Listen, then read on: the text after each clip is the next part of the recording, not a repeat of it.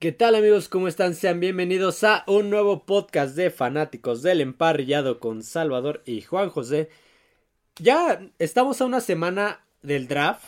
Justamente el jueves de la siguiente semana va a iniciar el reclutamiento a las selecciones colegiales de los equipos para que jueguen en la NFL. Y eh, debido a eso, hemos, las últimas semanas hemos hecho NFL Retro con alusión a este, a este evento. Ya hablamos de la generación del 83. La semana pasada hablamos de jugadores que pintaban para ser superestrellas y terminaron siendo un fracaso, primeros picks globales, primeras selecciones, jugadores con varios que han de haber que de ver este han de haber pasado por la NFL. Sí, algunos de, muchos que ganaron el Heisman y no triunfaron, que tuvieron récords en, la universidad, que ganaron campeonatos, que ganaron tazones. Sí, esos tan solo fueron del, de este siglo, del 2000 para acá, pero como dijimos algunos nada más. Antes del 2000 hubo más. Y sobre todo corebacks. Sí, sobre, todo, corebacks, porque hubo más jugadores que han fracasado. Y pues para este último NFL retro con alusión al draft, vamos a hablar de lo contrario. Jugadores de rondas bajas, jugadores que no estaban en el radar, jugadores que nadie conocía y que llegando a la liga hicieron grandes cosas. Sí, sí, que muchos se convirtieron en Salón de la Fama. Salón de la Fama, tienen récords, tienen... Fueron ganadores de Super Bowl, MVPs. Unos hasta ni siquiera fueron drafteados. Sí, entonces... Eh, y, a lo que hablábamos, que sea una superestrella colegial y que sea una, una este, primera selecciones no te garantiza que, vaya a tener el mejor rendimiento. Sí, sí, porque no, este, como, como digo siempre, no es lo mismo una, una defensiva o una ofensiva de este de colegial a la NFL y muchos no logran dar ese, a pesar de que sean superestrellas en el colegial, no logran dar el salto de, nivel en cuanto al colegial al de NFL. Pero tampoco significa que un jugador de ronda baja o que no haya, haya sido drafteado que, sea un jugador malo, que sea mediocre, no quiere decir. Y es de lo que va a tratar el podcast de hoy, jugadores de ese tipo. Vamos a empezar con el más icónico, el más de los más importantes, si no es el que más importante de la historia en esta posición. De este, de este, este, de este grupo de jugadores de rondas bajas. Que la rompió, pero sí. Duro. Vamos a empezar hablando de el señor llamado Thomas Edward Patrick Brady Jr., mejor conocido como Tom Brady. No vamos a ondear en toda la historia como lo hicimos en el pasado, vamos a, tratar poquito de historia y, y por qué se ha vuelto de los mejores, igual que los demás jugadores. Tom Brady jugó en la Universidad de Michigan. De Michigan, sí, sí. Eh, fue, tampoco fue una carrera tan espectacular porque le costó de trabajo. hecho, fue, era tercer suplente. Sí, ya hasta sus últimos dos años fue cuando empezó a tener más regularidad, sobre todo en el, en el último año, ganó el Citrus Bowl, pero aún así, este, pues digamos que no, muchos no lo consideraban este, entre los primeros prospectos. Él esperaba por lo que se cuenta, él y su familia esperaban que este, pues sí fueran, a lo mejor no de primera o segunda ronda, pero sí entre la tercera ronda, cuarta ronda, lo mucho. Pero bueno, se graduó de, Michigan y va a, al que ya mencionamos que es el Combine, que es la serie de pruebas físicas. Y, y de, no me acuerdo cómo se llama la otra, como de mediciones. De los jugadores que prospectos para el draft. Y si ustedes buscan, porque está en YouTube, ¿Cómo fue el combine de Tom Brady? O sea, tú lo ves corriendo las, las, 40, las 40 yardas en cámara lenta. No tiene cuerpo de atleta, vamos. a lo que ve uno hoy en día en el combine, este, pues, los cuerpos atléticos de los jugadores y todo eso él en aquel entonces no, no tenía. No, lo ves corriendo en cámara lenta cuando hace el, el, drill de conos. Igual ves cómo va, mm, que le cuesta trabajo hacer los cambios de dirección. Sí, sí, exactamente. Lo ves este en las mediciones físicas donde nada más está en bermudas así, que se ve hasta todo, desgarbado, sí, todo encorvado. Y tú lo ves y llega al draft y pues como dices, no primera, ni segunda, ni y a lo mejor tercera, cuarta, quinta, y no. Sí, esperaba que por sus últimos números en, en la última temporada en Michigan, pues a lo mejor pudiera tener este estar ahí en tercera cuarta ronda y que y pues a lo mejor por ahí San Francisco se fijara sí porque Brady venía de, ese lado de California es de esa zona de California pues estudió creo que hasta la prepa de niño fan de los 49 y pues en ese entonces 49 pues ya se retiraba este Steve Young entonces estaban en busca de un del suplente de Steve Young. Y agarraron al suplente de Steve Young, un tal Giovanni Carmasi de una universidad que creo que duró dos años en el mercado colegial. y casualmente, bueno. Fue, tercera ronda. Eh, fue, tercera ronda. Este. Y pues escogen a Brady hasta el lugar que 199. 199. Sexta ronda. Fue la sexta, ronda, lugar 199. Lo escogen los. En el draft del 2000. Ajá. Su primera temporada la pasó en la banca. Sí, sí, sí. Y de, hecho, perdón, ahorita hablando de Carmasi, ellos dos se enfrentaron en el juego de, pretemporada. y los comentaristas dijeron, en el campo está el nuevo Joe Montana, refiriéndose a, a Carmasi. Pero resultó que el nuevo Montana fue, sí, exactamente. estaba en el otro equipo. Sí, y Carmasi, pues, quién sabe a qué se dedica hoy en día. de, de, tener ahí un negocio familiar o algo así. Sí, sí. Pero este... sí, su primera temporada, como dices, este, pues no, este, no jugó, este, suplente de Drew Bledsoe.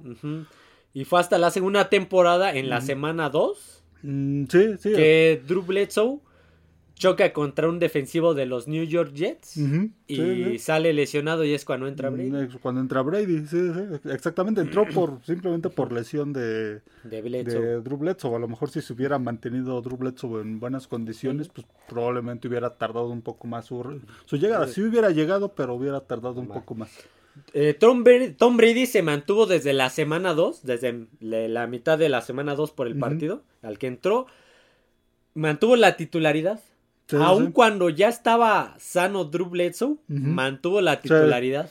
Tom Brady, Bill Belichick creyó en él.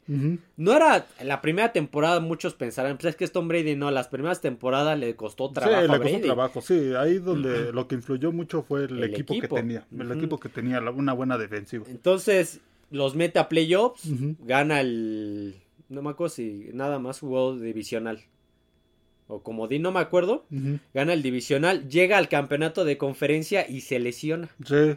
Sale tocado y es cuando regresa nuevamente Bledsoe a cerrar el partido y ganarle a Pittsburgh, el, campeonato para llevarlos al su, a su Super Bowl, al Super Bowl 36 contra eh, los San Luis Rams. Sí. Tú dirías, bueno, Drew Bledsoe le acababan de dar un contrato de 10 años, un dineral para aquel entonces. Sí, sí. Este, Tom Brady venía de un de salir tocado en el partido, pues no, Bill Belichick se mantuvo con la titularidad de Tom Brady. Sí, algo le había visto ya desde que lo habían seleccionado, algo le había visto que los demás este no. A lo, o a lo mejor vieron, pero lo dejaron pasar porque pues físicamente no lo veían así como que muy muy del estilo de la NFL.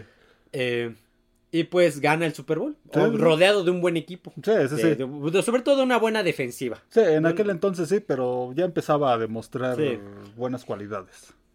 Eh, y pues para no ondear en más, detalle porque es una historia, eh, yo creo que un día le vamos a dedicar un video completo que va a ah, durar una hora a Tom Brady. La segunda temporada 9-7 sin playoffs. La tercera temporada ya como titular obvio.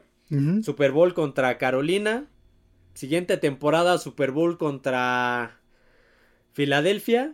Siguientes temporadas eran del equipo de la década. Llegan al Super Bowl invictos que terminaron perdiendo. Siguen siendo el equipo contendiente. Llega la era de los, dos, de los 2010, la década. Super Bowl contra Gigantes, la revancha que pierden. Aún, a pesar de todo, sigue. A, este, a partir de ese Super Bowl de, Gigantes, el del 2012 hasta el 2018 jugó todas las finales de conferencia. Sí. 2012, 2013, 2014, 2015, 16, 17, 18, todas fueron este finales de conferencia.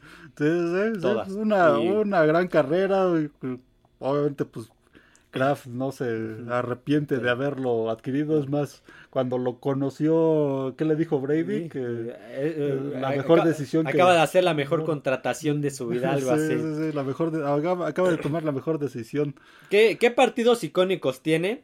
el Super Bowl contra Seattle, contra una defensiva de Seattle que era que estaba en su mejor época, que remontó una desventaja de 10 puntos porque iban 24-14 al año siguiente un duelazo contra una defensiva de Denver que no le mm, alcanza por el, pateador, pero una, un duelazo. Sí, tuvo grandes juegos contra Peyton Manning, Manning en los Colts y en Denver. Y, un, y un primer pick de la, de la NFL contra una sexta ronda. Sí, sí, Y dieron grandes, dieron grandes juegos cuando estaba Manning en Colts, me acuerdo de juegos de playoffs y de Denver, los últimos de este contra Kansas City cuando todavía estaba en los últimos años en Nueva Inglaterra. Pero yo creo, yo creo que el mejor momento de la carrera de Brady fue la remontada en el Super Bowl 51. a pesar de que en el 52 rompió récords de Super Bowl con números, el mejor momento creo que fue el 51 porque remontó una desventaja de 25 puntos. Sí, sí, sí. No, siempre fue una carrera muy muy constante, muy, muy constante, muy este, regular. Sí. Muy rara vez tuvo ahí este, altibajos. Pero por lo tuvo malos partidos, sí, como cualquier, hasta Peyton Manning en el Super Bowl, como 20 años de carrera, pues, pero este, por lo regular fue una carrera muy, este, muy estable, y hasta en, el mismo Tampa Bay. Sí, justo, a eso iba. Gana el Super Bowl contra Atlanta, Pierde el siguiente año contra, fíjate, llegó a tres Super Bowls seguidos y casi cuatro si no, hubiera sido por el pateador. Pierde contra Filadelfia, pese a que rompe récord de yardas por, por pase en, el Super Bowl. Pierde. Llega en el Super Bowl contra Rams, que eh, bastante malito el, partido, pero pues, cada quien hizo su chamba. A la siguiente temporada el equipo se va a la baja, que pierden el comodín, y Brady sale de Nueva Inglaterra después de 20 años de trayectoria para llegar a Tampa Bay. Y tú dices, ¿Tampa Bay? es muy sorpresivo muy sorpresivo, ya hablamos de esos cambios. Pues en su primera temporada con Tampa Bay, entrando como comodín, ganan, llegan al Super Bowl y lo ganan. Y todavía la siguiente temporada con un equipo ya más, mermado, llegan al divisional. Y hasta todavía el año anterior, todavía con un equipo más... Todavía más malo, pese a que entraron con récord negativo, Brady hacía... trataba de hacer genialidades. Sí, Brady fue de lo mejor, pues fue este de los mejores pasadores en la NFL, a pesar del equipo que tenía. Equipo mediocre. Entonces, como una sexta ronda, un pick 199 hizo tanta historia en 22 años de carrera. Por ahí se arrepintieron muchos que escogieron corebacks, sobre todo San este, Francisco. Miami o Jets había, Jets había agarrado a a Chad Pennington. Chad Pennington, ajá. Sí, en, ese, en ese draft estuvo Chad Pennington, Carmasi. Él sí fue creo que una primera ronda. Eh, Chad Pennington sí fue de los primeros, este, Carmasi. Tim Couch creo que también estuvo. Mm, no, creo que estuvo hasta el 99. alguien estuvo de, de, los Browns, me, me, acuerdo que alguien estuvo de los mm, Browns. Sí, no recuerdo quién fue. Pero sí, no hubo varios equipos. ¿Cuánto tiempo tardó San Francisco en encontrar un buen coreback? Creo que hasta Alex, Smith, sí, un coreback cinco años después, competitivo. Pero... Este, Jets, pues hasta la fecha siguen buscando un, un, buen, un buen, coreback. Pudieron haber tomado a, Brady, en aquel momento. Este, pues eh, te puedes encontrar joyas. Sí, exactamente. Sí, sí, no siempre lo que dice la prensa o lo que lo que proyectan los este los especialistas en cuanto a los jugadores del colegial es quiere decir que van a ser estrellas. A veces pues no se adaptan al al ritmo del la ah, NFL. Se me olvidó apuntar uno y, y otros este y otros sí, otros otros sí este sí sí se adaptan a pesar de que no, no fueron muy sobresalientes en el colegial.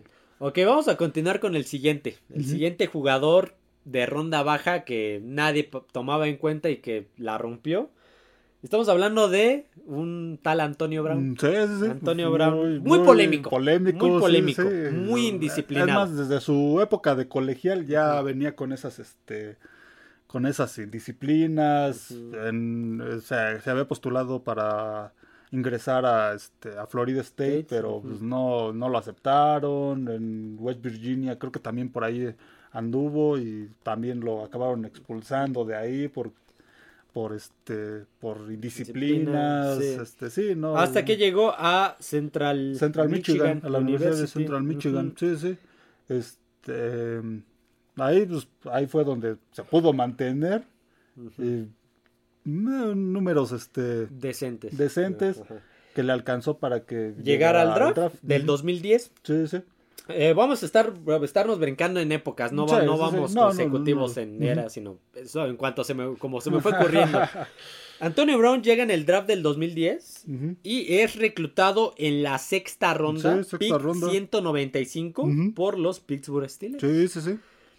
Pittsburgh Steelers en ese momento pues ya estaba establecido Ben Roethlisberger. Sí, sí, sí. Antonio Brown no era ni siquiera de los estelares cuando llegó al equipo porque estaba detrás de Mike Wallace, de Heinz Ward y del novato, este, Emmanuel Sanders.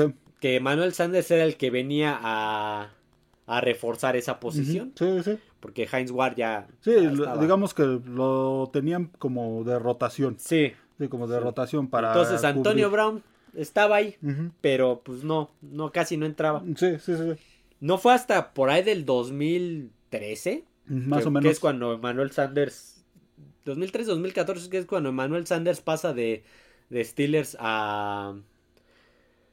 A Denver, Y Heinz Ward ya no está, ya nada más queda Mike Wallace. Cuando Antonio Brown ya empieza a tener buenos números, empieza A, tener, más participación. Con, Ben Roethlisberger, al grado de convertirse en Pro Bowler. Sí, y se convirtió en el primer receptor y en un jugador que te desequilibraba. Sí, sí, no, y aparte también este también lo utilizaban en devoluciones de, patada, en devoluciones de despeje y también tuvo buenos números en ese pero te, Te, te, tenías que preocupar por él, aún con doble cobertura te completaba los pases y era un velocista de manos seguras. Era, muy complicado, muy este, cubrirlo. Antonio Brown.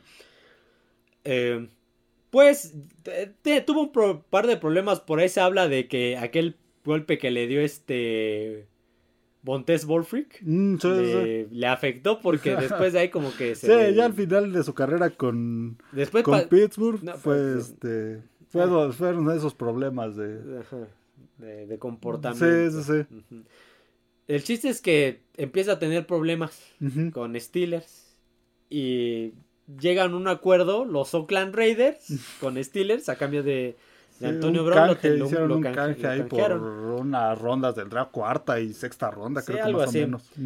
Entonces, pues ya todos veían a Derek Carr y a Antonio Brown y lo veías con el casco. Empezó a tener problemas de disciplina justamente por eso, porque él quería utilizar su casco y supuestamente ya no estaba cumpliendo con los estándares de, de, la NFL. seguridad de la NFL y pues él quería utilizar, se estaba peleando. Eh, pide su canje en la temporada baja. Ah, de hecho, creo que no jugó ni la pretemporada. No, no, no, no jugó. ni la pretemporada con Raiders. La pretemporada. Y hasta graba un video polémico donde se emociona cuando lo liberan. Primero se emocionó porque lo habían cambiado y después se emocionó porque lo habían liberado los Raiders. Llega a Nueva Inglaterra y tiene un par de partidos buenos con Brady, hace química. Y nuevamente por ahí salió un... Un problema de, este, creo que fue acoso sexual. Sí, legal, un problema legal. Un, problema legal. Y lo libera Nueva Inglaterra. Y también lo acaba cortando este, Nueva Inglaterra. Y ya después este, fue cuando... Ya hasta que Brady llegó a, Tampa, Bay, Fue cuando saca Antonio Brown del retiro lo empiezan a jugar a buen nivel al grado de que pues también ganó el Super Bowl con Antonio y ahí como que parecía que otra vez retomaba su, su carrera y que pues ya estaba más equilibrado emocionalmente y parecía que iba este a estar tranquilo, pero pues no, en la segunda temporada, a mitad de, temporada, casi al final de la temporada, un partido contra los Jets se deschaveta, se enoja, se empieza a quitar el equipo y se sale del campo. lo despiden, lo dan. Sí, obviamente lo cortó Tampa Bay. Sí, ya, ya, acabó su carrera. A ver, es un jugador muy polémico. demasiado polémico, indisciplinado, lo que quieras, pero qué números, qué carrera. Sí, sí. Ve, ganador de Super Bowl con Tampa Bay cuatro veces primer equipo de All Pro. O sea, cuatro veces el mejor de su posición. Este, segundo equipo, siete veces Pro Bowler, dos veces este líder, de la NFL en recepciones, dos veces este líder de la NFL en yardas, una vez líder de la NFL en touchdown. Este, lo demás ya son récords. Este, tuvo siete, temporadas con más de mil yardas, mil doscientos más o menos promediaba, cuatro temporadas con más de diez touchdowns por, por temporada. Era un jugador que, que cuando estaba en su en buen nivel y, ahora sí que bien mentalmente, este, este sí, podía producir bastante. Sí, yo me acuerdo de partidos de Pittsburgh contra Cincinnati que no lo podían detener a Antonio Brown. Sí, sí. Hasta con Inglaterra me acuerdo de un par de partidos donde no sabían ni cómo, cómo cubrirlo. Sí, se les escapaba. Se les escapaba. Lamentablemente, pues este, mentalmente no... Este, sí, no, no era mejor. No, era pero en, el, en, el, campo, de todos modos, encontrarte una joya en sexta, un receptor de este calibre en sexta ronda. Sí, sí, pero pues, echó a perder su, su carrera. Su carrera, pero sí, no, mientras estuvo bien y jugó a un buen nivel, tuvo este, grandes números. Vamos a brincarnos, vamos a seguirnos con los, con los seleccionados y al final dejamos los, los que no fueron drafteados. Sí, sí. El siguiente, este ya es una ronda un poquito más alta, pero como sea fue un buen coreback. Estamos hablando de Russell Wilson. Sí, sí. Russell Wilson, él estudió en este en Wisconsin, en los Badgers de, Wisconsin. Él tuvo ahí un par de, duelos contra ¿Dónde estaba Kirk Cousins? Kirk Cousins estaba en Michigan State, creo. Mm, creo que sí. Él tuvo un par de duelos contra él. Eh, él no llamaba la atención tanto por la, el físico, por la estatura. Sí, sí. Russell Wilson es un mariscal de campo de, baja estatura. De baja estatura, unos 70 y algo. Sí, hoy en día pues, ya toman en cuenta la estatura y el, digamos que para los estándares de estatura de la NFL eh, era este de estatura baja. Sí, entonces pues no era de los principales en el draft, por lo cual él llegó en una tercera ronda, a pesar fue una ronda mm, más o menos alta. no, no estuvo tan baja. Una tercera ronda, pick, 170, pick, 75 nada más, en el draft del 2002. En ese draft agarraron a Andrew Locke, agarraron a Robert Griffin, más adelante agarraron a Kirk Cousins y creo que hasta Ryan Tannehill llegó en ese draft. Este, y pues él era, iba a ser el suplente. Porque los Seattle Seahawks habían agarrado de la agencia libre, libre a Matt Flynn, que venía de, una, de un temporadón con Packers. y en la pretemporada, pues, eh, le come el mandado Russell Wilson. Sí, sí, sí, tenía Russell Wilson en ese momento ya empezaba a demostrar grandes cualidades. Era un jugador que se podía mover bien. Sí, eh, era muy movible. Era muy movible. aunque después tuvo que, este, que ajustar eso porque empezó a sufrir lesiones. A pero, pero era más pasador que corredor. Sí, sí, sí. también tenía o tiene buen, buen brazo. En su primera temporada llevó a los este, Seattle Seahawks a playoffs. No me acuerdo si en el al divisional o al comodín, pero los llevó a playoffs. Sí, sí. También ya empezaba la Legión del Boom, también eso tenía buena defensiva, estaban armando un buen equipo con, con Pete Carroll, entonces era llegó a un, a, un, buen equipo. Y en su segunda temporada los mete al Super Bowl.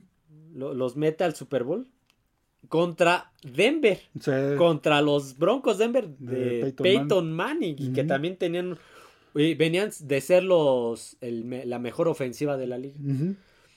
La defensiva les ayudó demasiado, pero de todos modos tú ves el partido y Russell Wilson mete unos pases. Hasta en el partido en el de la final de conferencia contra San Francisco. Ajá. Hizo muy buen trabajo Russell Wilson. Sí. Al grado de que este pues se estableció. Si bien no ganó el MVP ese año Ajá. en el Super Bowl porque lo, ganó este Malcolm Smith pues Russell Wilson ya estaba haciendo la cara de la franquicia. Sí, sí, sí. Ya, ya, estaba empezando, ya este. Se le veían grandes cualidades de coreback que iba a ser una, una estrella de la, de la, NFL. Una tercera ronda. Sí, sí. Una tercera ronda. Y que iba como coreback suplente. Y el siguiente año llegan a la final de la conferencia contra Packers, que sufrió intercepciones y le costó trabajo, pero de todos modos sacó el partido adelante. Él, eh, en ese partido él sí fue el que lo sacó adelante por los pases que mandó. Sí, sí. Y en el Super Bowl ni se diga. Igual conectó, lo, logró empatar a Nueva Inglaterra al medio tiempo. A Nueva Inglaterra le costaba un, montón de trabajo avanzar y anotar. Y la ofensiva de Wilson era dos, tres pases y ya estabas del otro lado del campo. Una ofensiva muy explosiva. Muy explosiva con Duke Baldwin. Me acuerdo que estaba Duke Baldwin. eh, eh ahí entra el rumor de que el último pase de, Wilson que le interceptan para perder el Super Bowl. que lo ah, era la jugada porque querían que Wilson fuera el, MVP. Oh, porque pudieron haber corrido con Marshawn Lynch y ganar. Sí, sí, sí, exactamente. Entonces habla de que, como querían que Russell Wilson fuera el MVP, lanzó la intercepción que quizá marcó su carrera en los en el Super Bowl. Sí, de ahí pues, ya vino un poco más a la baja, sobre todo porque Seattle se empezó a... A desarmar la defensa sobre todo, que le ayudaba. Sí, exactamente, y como decíamos, él también de repente empezó a sufrir algunas... Este, la, línea ofensiva era mala, entonces era muy movible, pero ahora tenía que, en lugar de moverse, era para extender la jugada, era para escapar. Exactamente. escapar de, la, de las capturas, de la presión. Aún, y a pesar de todo, tenía buenos números. Las siguientes temporadas empezó a tener buenos números, buena relación de pases, este, de touchdown, intercepciones, buen este número de yardaje. Pero también volvemos con temas de disciplina. empezaba a tener problemas de egocentrismo en el vestidor. Se habla que empezaron ahí roces en, en, el vestidor y que ya no iban las cosas bien con Russell Wilson en, en Seattle, que hasta con el mismo Pete Carroll. Que pidió que lo, que lo cambiaran, que lo despidieran. Sí, sí. o sea, sí se hablaba de que pues, a lo mejor por eso no estaba funcionando. sí. Eh, pues ya Seattle no lo quería pese a ser una superestrella y tener buenos números y ser de lo mejor que tenía Seattle en ese momento. Sí, no, ya para ese entonces era muy bueno, para hace dos años, ¿no? Hablamos de ese entonces como si fuera mucho, pero no, fue hace dos años. Hace dos años que ya se hablaba de que iba a salir de, de Seattle, que se iba, a final de esa temporada se iba a convertir en agente libre. Lo iban a, no, lo querían cambiar porque mm, tenía contrato. Sí, es cierto, lo querían cambiar y iba a salir de, de Seattle. Entonces, pues, el que levantó la mano fueron los Broncos de Denver. Y tú dices, bueno, los ya sí, Russell Wilson en los Broncos. se hablaba de ese equipo con esos receptores, esa defensiva. Iba a competir ese equipo y, no pasó nada con él. No sé si fue el head coach, no sé si fue el esquema, no sé qué pasó. el mismo Russell Wilson. que, Russell pues, Wilson. que sí era el problema en Seattle y ahora llevó eso a Denver. Aún así, de todo, tuvo malos números esta temporada, pero las anteriores con Seattle fue grandes números. Grandes números. Sí, sí, Una tercera ronda que te dé esos números. Y habrá que ver ahora con, con Sean Payton. Sean Payton si lo puede revivir. Sean Payton de momento sigue siendo una superestrella pese a esa mala temporada. Todos tienen una mala temporada. A ver si Sean Payton le puede seguir sacando jugo o, o definitivamente ya se pues, acabó. Ya, se acabó Russell Wilson. Pero en sus primeros años, ¿qué, qué Sí, sí, sí, durante varios años durante varios años en Seattle. Fue, fue lo que revivió la afición, yo creo que en Seattle. Sí, sí, sí, exactamente. Matt Hasselbeck. Exactamente, sí, exactamente. Fue lo que pues, eh, puso a ese equipo en el mapa. Ok, vamos a continuar con otro, otro jugador de selecciones bajas. Y estamos hablando de Tyreek Hill. Tyreek Hill, este es otro Antonio Brown. Es un Antonio Brown 2.5. ¿A qué voy? Grandes números, muy indisciplinado. Sí, ya desde el. Igual sí, él, él, estudió en. que en el college, Community College de Garden City en Miami, porque él es de Miami, sí, sí. justamente. De ahí brincó a la universidad, a Oklahoma State. Pero lo arrestaron por, por violencia doméstica. doméstica Lo expulsaron y es donde pasa a la Universidad de West, Alabama. Sí, Sí, una universidad de División 2 de la costa del Golfo Sur, algo así se llama esa, esa conferencia. ni la toque ni la ubicaba. O sea, yo le busco West Alabama en Wikipedia y no sale. sí, no es una. Eh, en NCAA juegan en División 2. Entonces, pues sí, no, no están en el. Entonces, imagínate, pasar de, pasar de Oklahoma State a West Alabama. Pues, sí, en Oklahoma State solo estuvo una temporada, con números eh, decentes. 31, 31 recepciones. recepciones. como 400 y tantas yardas. 381 este, era. 381. También regresó regresaba patadas, este, eh, números, digamos que pues para, era novato en aquel entonces, pues decentes, pero sí, como esos, las indisciplinas. Tener esas cuestiones de indisciplina y estar en West Alabama obviamente no te pone dentro de los mm, prospectos. Sí, sí, digamos con los números pues, que, tenía menos. Llegó ahí porque pues fue la única que lo que lo aceptó, que lo aceptó prácticamente. Llega el draft del 2016. Y Kansas City lo toma en la quinta ronda en el puesto 165. La primera temporada yo me acuerdo que hasta yo, su primera temporada yo me acuerdo que yo la agarré en este En el fantasy. Y dio buenos números. Dije, ah, pues mira, está dando buenos números en el fantasy. Ajá. Eh, le costó dos, tres temporadas establecerse. Con Alex Smith empezó a tener buena química.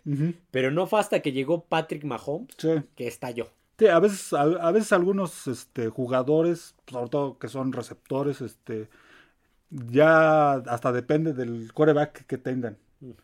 Como dices, tenía Alex, eh, Alex, Smith, eh, Alex Smith, que no era un, este, un coreback malo, era un coreback bueno, con buenas actuaciones pero este como dices eh, estaba actuaciones estaba en el como dicen en el tier 2 estaba en el nivel 2 no era coreback de nivel 1 era coreback de nivel con 2 con Patrick Mahomes que es pues, de nivel 1 eh, Patrick Mahomes pudo este, explotar todas estas cualidades de Tyreek Hill. Sí Tyreek Hill un velocista velocista o sea ojo con que se te perdiera la cobertura pues ya no lo alcanzabas. Y en el Super Bowl contra adelantándome contra San Francisco tiene era una tercera y 18 creo y convierte en un pase de cuarenta y tantas yardas con Tyreek Hill. Sí, otro, otro receptor que también era muy difícil de, este, cubrir. y hasta en la Jet Suite se te escapaba, como lo hace Divo Sommel, se te escapaba porque es muy rápido. Por, e, por, eso el apodo de Chita, los chitas son los... De hecho, él practicaba atletismo en, el, en el, colegial, también aparte del fútbol americano, en Oklahoma State. College en el Community College también, este, también practicaba atletismo, entonces pues, tenía velocidad. Él fue factor justamente para que ganaran ese Super Bowl. Si bien no les alcanzó contra Nueva Inglaterra, En, el, un año antes en el, campeonato de conferencia, en el Super Bowl, él fue factor sobre todo en las últimas series. en, ese, en esa tercera oportunidad que tenían que convertir, que el pase de 40 yardas, fue factor. Sí. Y los siguientes años, igual lo mismo. Sí, sí, se convirtió en una pieza clave de, Kansas City. Tal es así que cuando se va de Kansas City, pues muchos decían que va, ¿cómo le va a hacer? Sí, que iba, tenía Travis Kelsey. sí, pero decían. Se le iba el, profundo. Iba, se le iba, a sufrir esa ofensiva de Kansas City sin Hill. ¿Cómo, lo iban a, sustituir? Iban a tener problemas. Sí, por la profundidad. porque era igual que Antonio Brown, era un receptor que te desequilibraba y que te podía hacer jugadas explosivas si lo descuidabas. Sí, sí, sí. Pasó, eh, él quería más dinero. Sí. ahorita las últimas temporadas han empezado con la inflación de los salarios. Sí. Entonces, pues ya le habían dado contrato a Stephon Dix, creo que a, Davante Adams, o no me acuerdo a quién le habían dado. Y él quería también un contrato. Así, y Kansas no se lo quería dar. Sí, no, no. No, no hay dinero. Y pasó de canje a Miami. Donde en Miami también ha tenido actuaciones este, buenas. buenas. Y se ha a pesar de, pese a Tua y. sí, los cambios que ha tenido en cuanto a coreback. Ha sido un, jugador explosivo que te convierte en jugadas de largo yardaje. Sí, sí, sí. Obviamente, pues él no puede hacer todo. Digamos que Miami le falta armar un mejor equipo para que tenga este esté en un equipo del nivel de Kansas City, ha tenido diferentes cambios de coreback, lo de Tua el, año anterior que pues, entró Tua, entró este Winston, entró, no, este Bridgewater, y eh, Skyler Thompson. Skyler Thompson, entonces también eso pues vuelve a una ofensiva muy este muy inestable, pero es un coreback es, un, coreback, es un receptor que si este que si tiene un coreback estable, una ofensiva estable, todavía tiene. Sí, él todavía tiene muy buen nivel. Te digo, él, es el, Antonio Brown 2.5. el problema es que Tyreek Hill también se ha metido en problemas disciplinarios. Sí, ese es el problema, que luego les acaba afectando en, su, en su rendimiento. Sí, será como dice Enrique Garay, que yo me baso mucho en él porque lo escucho mucho. Personalmente es un jugador muy indisciplinado, pero en el campo es un genio. Hace genialidades en la cancha. Sí, sí, sí. tan solo ha tenido hasta el momento más de 7000 yardas en exactamente. en temporada regular nada más 6630 y en, en playoffs 1081. Sí, exactamente. Entonces, es un jugador que te, este, te, produce mucho. Si juega un, juega un buen nivel, te produce mucho. Si está al 100, te produce mucho. creo que también en, el divisional Kansas City Buffalo, ¿te acuerdas que la última jugada, en una de las últimas jugadas también se les escapa? Sí, sí, sí. Se les escapa para sí, fue, pieza clave en ese, en, ese equipo de, este, de, Kansas, City, sí, por eso muchos consideraban que pues iba a sufrir Kansas City con su salida. Y pues hasta el momento, si bien no lo han reemplazado de la misma manera, han sabido sobrevivir sin él. Exactamente, pero a ese nivel era es el, es el, rendimiento, el impacto de este de Tyreek Hill. A ver, creo que no tengo los números porque aquí esta página no dice, pero sí ha sido Pro Bowler. Ha sido Pro Bowler y por ahí hasta All Pro ha sido candidato, aunque sea de, segundo equipo. Sí, no, y ahorita pues de los receptores más este... Ah, mira, en 2017 fue primer equipo de All Pro, o sea, fue el mejor de su posición. Sí, no, ahorita de, los receptores, de los mejores receptores que hay en la, en la, NFL. Junto con Stephon Diggs, con este, el de Minnesota, se me eh, Jefferson. Justin Jefferson, junto con Davante Adams. ahí están, ahí están, y por ahí algún otro que se me esté pasando. Hill, pues ya con el, el, este, el historial de que pues ha estado en playoffs, en Super, Bowl, que ha sido pieza clave en, en, ese, en esos equipos de Kansas City. Pero imagínate un receptor de este calibre. Ya hablamos de Antonio Brown, que fue una sexta ronda, y ahora de Tariq Hill. y a lo mejor Tariq Hill pues, bajó, obviamente, por, por su, este, su inestabilidad este, en el colegial, su inestabilidad en cuanto a actitud en el, en el colegial. Pudo haber sido, si, hubiera, si se hubiera mantenido en Oklahoma State, pudo haber sido una, este, una selección alta. Pudo haber sido de los prospectos altos de primera o segunda ronda. o segunda ronda, pero pues la, mala actitud lo, lo, mandó a West, a West Alabama, pero pues, eh, pudo mantener nivel para llegar a NFL. Vamos a hablar ahora de un jugador que hasta donde yo sé no ha tenido problemas de disciplina, que fue una ronda bajísima y que también hizo unas cosas espectaculares de los mejores de su posición. Y estamos hablando de Julian Francis mm, Edelman. Sí, sí, tuvo buenos años. Julian Edelman él jugó en la Universidad de Kent State, pero jugó como coreback. Sí. Él, de hecho, se enfrentó en partidos contra el head coach de los Rams, contra este... contra este, Sean, este, Sean McVay. Sean McVay, exactamente, se enfrentó contra él siendo coreback, imagínense. él pues el Ken State, eh, te danos un poquito de contexto. Bueno, Ken State es de División 1, no es de los equipos competitivos del, este, del colegial, pero digamos que ya estando en División 1, pues tiene cierto, ciertos este, reflectores eh, de los visores de la, este, de la NFL. Eh, llega el draft del 2009. Él llega en el draft del 2009. Los Patriotas de Nueva Inglaterra lo agarran en la séptima ronda pick 232. Pero no creo que lo hayan agarrado como eh, para posición de coreback. No, de hecho no, porque llegando a Nueva Inglaterra hace la transición de coreback a receptor y regresador de patadas. Sí, aunque pues, me tocó ver que de repente en algunas jugadas lo creo que fue hasta lo pusieron creo que de linebacker sí, le llegaron a poner de linebacker creo que eh, con Edelman Nueva Inglaterra este quería hacer más o menos lo mismo que hace ahora Nueva Orleans con este, Tyson, Hill, de este pues un jugador multifuncional y Edelman pues era era eso digamos que pues pero era más eh, fue más receptor slot y de hecho fue uno ha sido de los mejores receptores slot de sí su mejor cualidad fue receptor y donde más produjo fue receptor. En, las otras posiciones lo utilizaban eh, muy voy a más adelante hay una jugada que mencionar Julian Edelman pasa la mayor parte de sus años, los, primeros años en la banca, detrás de este. De. Ay, el de Minnesota. Este... el receptor de Minnesota que tuvo Brady. Mm, ya. Randy Moss. Randy Moss. dice, qué bonito, qué bonito cuando antes podías hablar de corrido. se te olvidan las cosas. Randy Moss. Detrás de este. De Dion Branch detrás de por ahí este de Gronkowski, de Aaron Hernández, de Wes Welker. Pasó, pasó los primeros años detrás de ellos. Mm, lo utilizaban de, de rotación para entrar. Hasta fue, eh, fue, justamente cuando Wes Welker pasa a Denver, es cuando Julian Edelman sube al puesto de él, por decirlo así. Sí, de titular. Y pues Edelman se convierte en el receptor slot de manos seguras de, de Brady junto con el otro llegado que era este Ve cómo ya se me olvidan los Dania Mendola.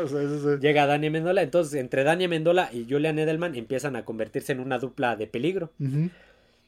No voy a, a ondear tantos detalles. En el, en el partido divisional del 2014, de la temporada 2014, contra los Baltimore Ravens, hace notar su carrera colegial.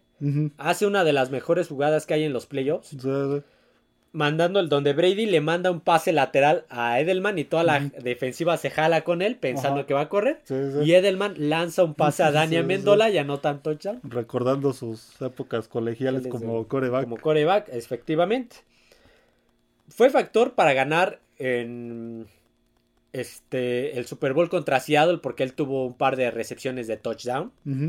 Fue factor para eh, la temporada del 2015 se lesionó porque iban invictos, pero empezaron las lesiones de Gronkowski, de Edelman, de Hightower, de todos ellos. Sí, sí. En la del 2016, la temporada del 2016, él posiblemente tiene la, la empatándose la, con las mejores recepciones del Super Bowl, empatado en el primer lugar contra la de David Tyree, donde recoge el balón a un centímetro del pasto. me alcanza a meter la mano para que el balón no toque el, el césped Ajá. en aquel regreso contra Atlanta. Sí. Imagínate. Sí, no, era un jugador con mucha, mucha habilidad. Mucho, era, era, era, la ardilla. ¿Te acuerdas que era Julian, Julian, la ardilla Edelman? Porque era muy escurridizo. Sí, era, muy, rápido, sí, era, no, era, no era muy alto, no, no, era un jugador alto, pero era un jugador rápido. 1.78. Sí, sí, no, para los estándares de la NFL y para, sobre todo para ser receptor. Como era slot, a lo mejor no pero era este pero era muy rápido. Era un jugador muy muy muy rápido, la, la, siguiente temporada del 2017 se lesiona desde la pretemporada y pues no juega ni siquiera el Super contra Filadelfia. Y la siguiente temporada fue tanto el impacto que tuvo en el equipo que fue el MVP del Super Bowl contra los Rams, Super Bowl 53, jugador más valioso. Imagínate, qué tanto impacto. Sí, no, buenas actuaciones. Lamentablemente después físicamente empezó a tener problemas las siguientes dos temporadas y terminó retirándose. Sí, sí, las lesiones pues, lo empezaron a afectar y ya no, ya, no tuvo el mismo rendimiento. sí, ya no tuvo el mismo rendimiento, pero aún así cuando estuvo en un buen nivel al 100%, tuvo grandes números. Yo, yo, yo que era uno de los que de los jerseys que quería. El de Edelman siempre. ¿Quién sabe este, qué, le vio, qué le habrá visto este, Belichick, en, su época de colegial? Se jugaba como coreback. ¿En qué momento dijo, este lo voy a meter de receptor? Sí, a lo mejor ya teniéndolo ahí en el entrenamiento, pues dice, pues no va a tener posibilidades de coreback, vamos a probarlo en otra en otra posición, porque pues que yo sepa en el colegial no jugó de no él era de receptor, entonces a lo mejor sí lo probó de receptor en los entrenamientos y le dio más posibilidades que lo podía ayudar más de receptor que de coreback, porque pues coreback iba a ser muy complicado que llegara. Detrás de Brady con esa estatura. Pues, todos los que estuvieron detrás de Brady pues no acabaron siendo titulares en Inglaterra después, ya ves, Garópolo, Bisset, entonces pues... sí, sí, Entonces pues creo que fue una buena decisión este cambiar de posición.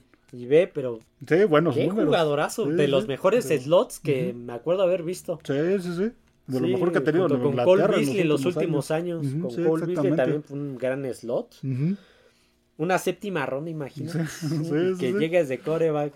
Sí, por eso yo creo que era la intención de Belichick llevarlo de coreback. Por eso lo escogió en séptima ronda.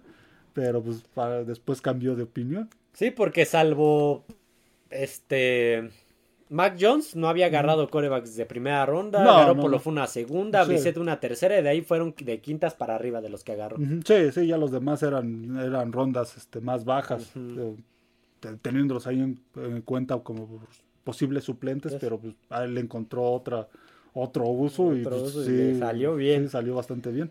Vámonos con el siguiente jugador, nos vamos a ir ya un poquito más rápido. De los de drafts de, altas rondas, de, bajas. rondas, perdón.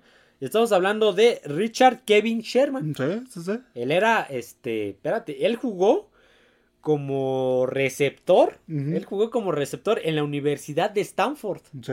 Él llegaba como receptor de la Universidad de Stanford en el draft del 2011. Y los Seattle Seahawks lo toman en la quinta ronda, en el pick 154, y de receptor pasa a ser esquinero. Sí, a lo mejor también, este, igual lo llevaron como receptor, iba a ser suplente, por eso lo...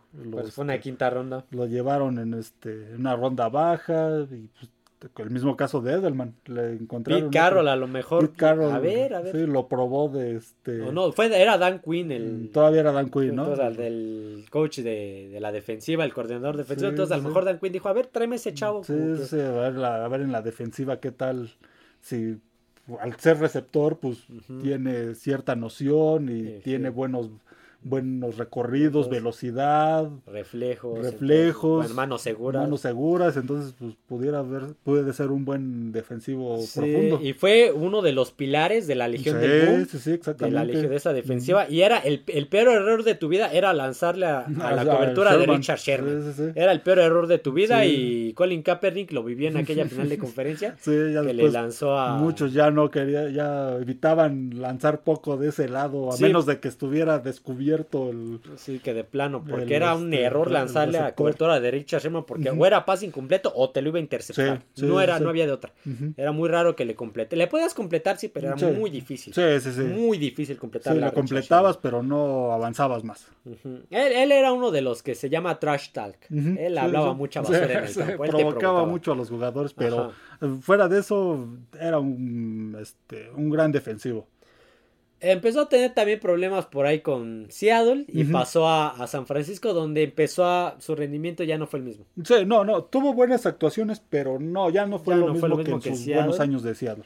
Y en Tampa ni se diga lo mismo. Sí, sí, no, tampoco. No, mucho menos. Sobre todo en un equipo de Tampa Bay que también ya. Ya, venía de ganar el Super Bowl y ya no. Ya, venía la, muy a la, baja. Ya venía muy a la baja. Pero en los primeros años con Seattle, de su época con Seattle, ni, no, lo volteas a ver porque ya te había interceptado. Sí, de los. Ni, lo pensabas. Sí, como dices, de los principales jugadores de esa defensiva del, del boom de, de Seattle.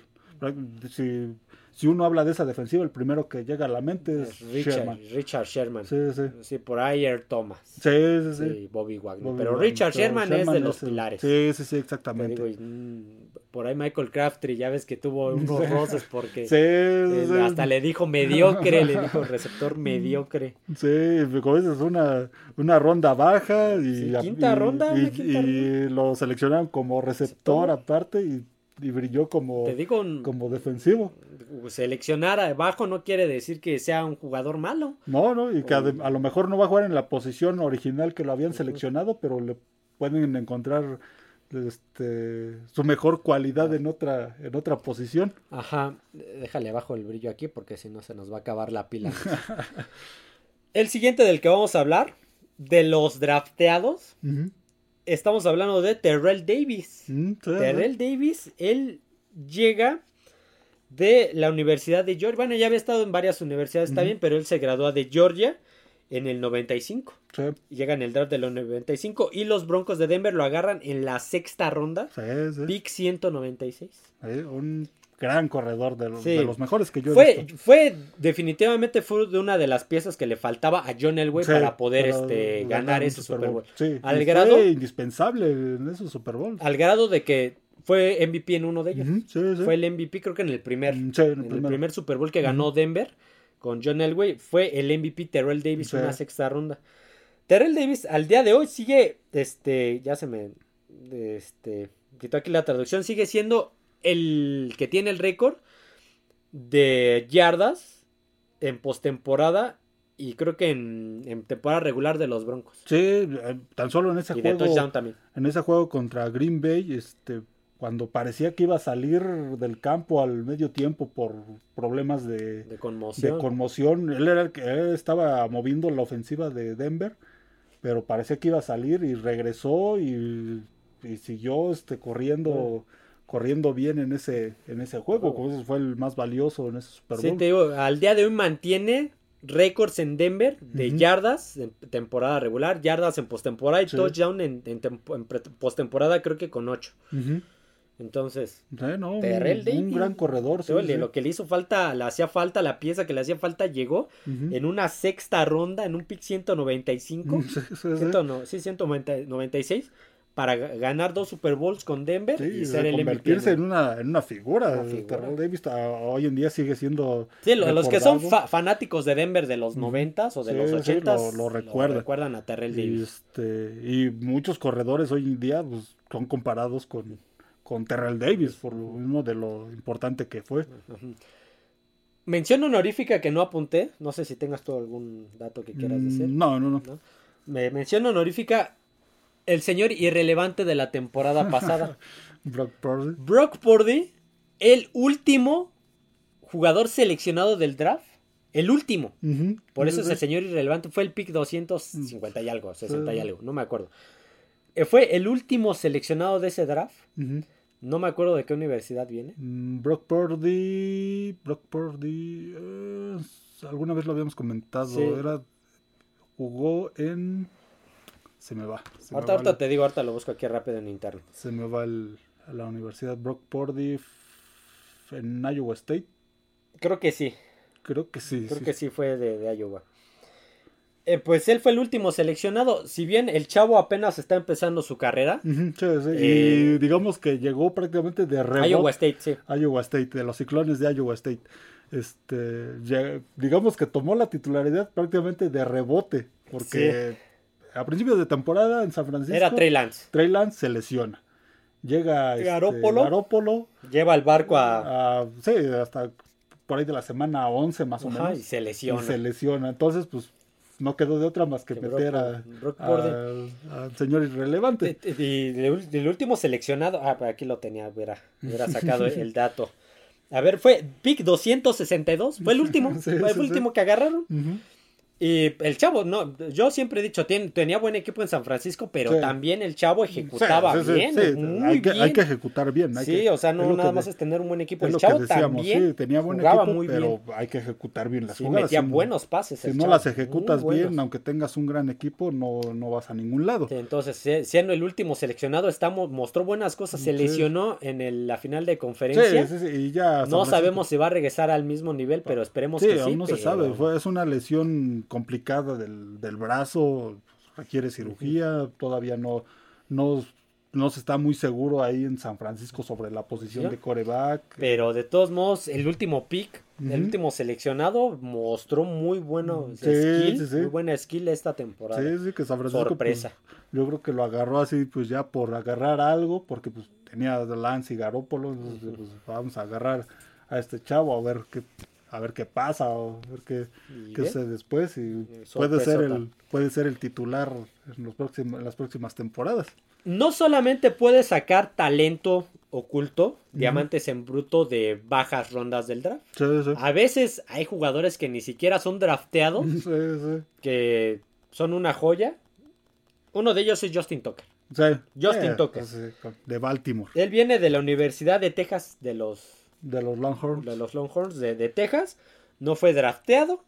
Lo agarran en la agencia libre. Y para no hacerla más larga, ganó un Super Bowl. Él tiene el récord del este, gol de campo, más largo. Él en su carrera ha completado el 90.5% de intentos. Grandes números. O sea, no, déjalo en el 90% de patada las ha concretado. Sí, sí. Es complicado que a un, core, que un, pateador lo agarren en rondas altas. Es, muy raro. Salvo que sea Sebastián Janikowski. que fue una primera ronda. Es muy, sí, sí, es muy raro. Por lo regular, ya son. Si los draftean, son de rondas más bajas. O, en este caso de Justin Tucker, este, los firman en la agencia, en la agencia libre. Pero se encontraron una, una joya. sí, al día de hoy sigue siendo el pateador de los pateadores más seguros. Sí, te falla, pero, es, pero es muy te fallará uno o dos dos patadas en toda la temporada. Sí, no, es, es un jugador muy constante, un jugador, un pateador muy seguro. O que sí le puedes este, a él confiar el final del juego. Las últimas temporadas, la mayoría, varios de los partidos que ha ganado Baltimore han sido por, él, por, él, por, lo, por la última patada sí, sí, Sí. me acuerdo de un juego, creo que fue la temporada pasada en Detroit. Sí. Aquel juego ah, pues fue, el, del gol de campo más largo. Que, que 66 este, yardas, 68, que apenas si llegó y con ese ganaron el, el partido. Sí, no, no, es un, un pateador muy, muy seguro, una joya que se encontraron en la, en la agencia. 90 ciento de patadas concretadas. Sí, sí, sí. Vamos a, continuar con uno de la misma posición. Y continuando con pateadores. Adam Matthew ah, Binatieri. Otro, otro, también en la agencia libre, que anduvo por Europa. Sí, en los Amsterdam Admirals. Sí, sí, él también jugó en la Universidad de Dakota del Sur. Pero Dakota este, pues, quería seguir jugando, no, nadie lo firmó en la NFL, no llegó al draft se fue a Europa y de Europa brinca, brinca a la NFL lo firman los, Patriotas. Los con los Patriotas, pues vamos a, recordar que fue el del Talk Roll. Sí, él, fue un pieza importante en ese juego. Un partido de en una nevadota. Sí, sí, sí. Una, nevada. sí, sí. Y ya, ha tenido dos partidos de nevadas, ese y el de cuando ya estaba en Colts contra Buffalo. Sí, fue pieza importante en el Super Bowl con este con los Rams, los Rams y con Carolina, Que, los dos fueron, este, se ganaron los dos Super Bowls con el último gol de campo que él anotó. Sí, exactamente. Este, en Colts también fue. Ganó el Super Bowl con los Colts. Ganó, él ganó tres Super Bowls, cuatro Super Bowls, tres con Nueva Inglaterra y uno con Indianapolis. Sí, también siempre tuvo un nivel, este, un nivel alto. Sí, mira, tuvo cuatro Super Bowls, tres este All Pro de primer equipo, o sea, tres veces el mejor de su posición, tres veces Pro Bowl. Es el, tiene el récord de puntos anotados en el 2004, es el eh, está en el equipo de la década de los 2000. Sí, sí, no, un gran pateador y duró muchos años y a buen nivel. Sí, tiene el, récord de más puntos anotados en la carrera, en su carrera. Este, 2673 puntos como pateador, más puntos en este, más temporadas jugadas con 26. Sí, sí más este goles de campo consecutivos con 44, o sea. Sí, no, eh, la posición de pateador es una posición longeva porque pues tiene, no hay mucho contacto, mucho contacto, pero tampoco duran mucho en la NFL. Si no te mantienes a un buen nivel, a un, buen porcentaje de, de, goles de campo anotados o puntos extras, pues te acaban cortando, hasta a mitad de temporada. Entonces, este. Hay equipos que han tenido tres o cuatro pateadores en una temporada, porque no les funciona. Sí, a veces sí son longevos, pero siempre y cuando te mantengas un buen nivel. Y estamos hablando que Adam Vinatieri duró hasta el 2019. Desde llegó en el 96 hasta el 2019. Sí, se retiró a los 44, 45 años, si no me equivoco. Por ya ya lo veías todo canoso. Sí, ya estaba canoso, se quitaba el casco y ya se le veían muchas canas en, en el cabello. Pues Igual, un histórico de los mejores pateadores de la historia. De la historia de la NFL. Y, no fue drafteado, no, fue seleccionado por nadie. Sí, ¿no? Jugó un año en Europa y de ahí lo firmaron, lo firmó Nueva Inglaterra y, se encontró una joya. Nos quedan dos jugadores, dos jugadores de la misma posición, dos jugadores en las mismas circunstancias. Vamos a hablar con el menos importante, los dos son importantes históricamente, pero con el menos, con el segundo. Warren Moon. Sí, sí. Nos quedamos con el señor Warren Moon. Warren Moon él estudió en Washington. Sí, en la Universidad de Washington. Él estudió en la Universidad de Washington. Él no fue drafteado, me parece que tampoco. No, no fue drafteado. En 1978, así que se fue a la CFL. Sí, jugó ahí con los esquimos de Edmonton. De Edmonton, ajá. Donde pues sí ganó, me parece que tres campeonatos. La Grey Cup, así se le llama al campeonato de la. Tres Super Bowls de, la CFL, por así. Y de ahí pasa, perdón, a los petroleros de Houston. firmaron, sí, los, en 1984.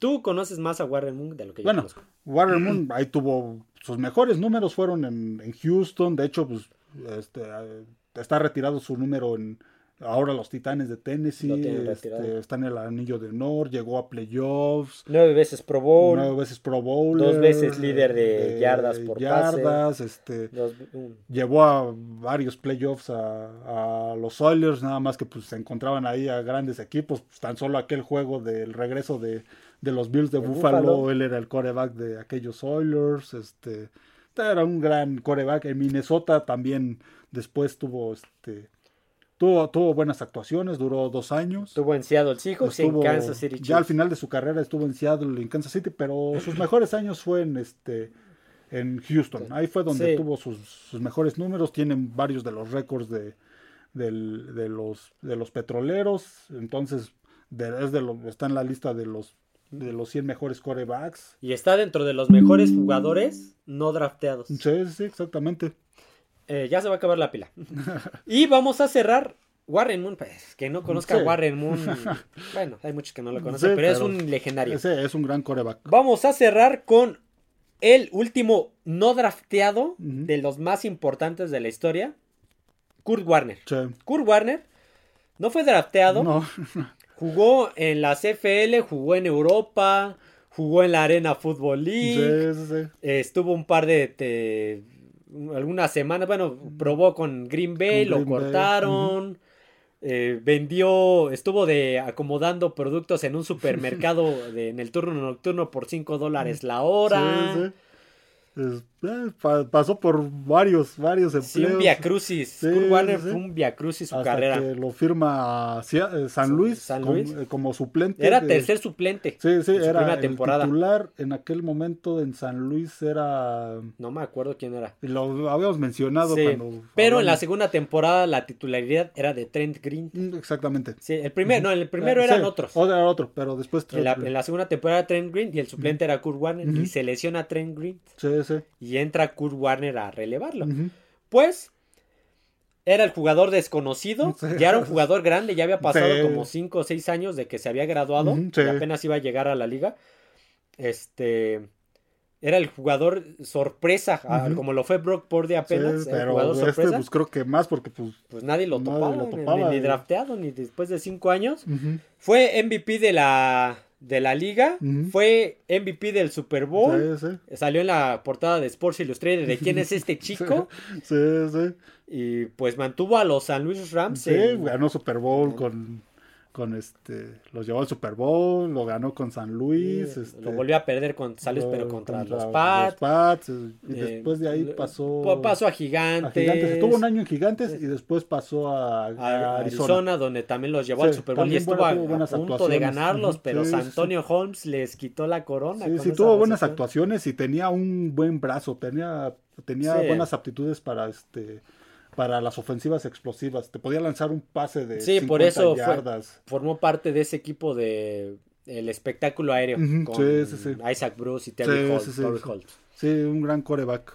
Y no fue seleccionado igual que Warren Moon, igual que Vinatieri, igual que Tucker, no lo, nadie los agarró. Sí, nadie lo tomó en cuenta y cuando lo tuvieron los lo cortaron como en el caso de, Green, Bay. Bueno, Green Bay tenía a Brett Favre. Sí, sí, sí. Entonces era muy difícil. Que... Sí, pero te puedes encontrar superestrellas en rondas bajas o en agencia libre. Sí, sí. Y te puedes encontrar fracasos en la primera ronda del draft. Exactamente, sí, no te asegura. No te asegura ni que el primer, la primera selección sea una estrella, y no te asegura que el señor irrelevante sea, sea malo. malo. No vaya a trascender. Hay muchos que han trascendido siendo de última ronda o siendo no drafteados. Sí.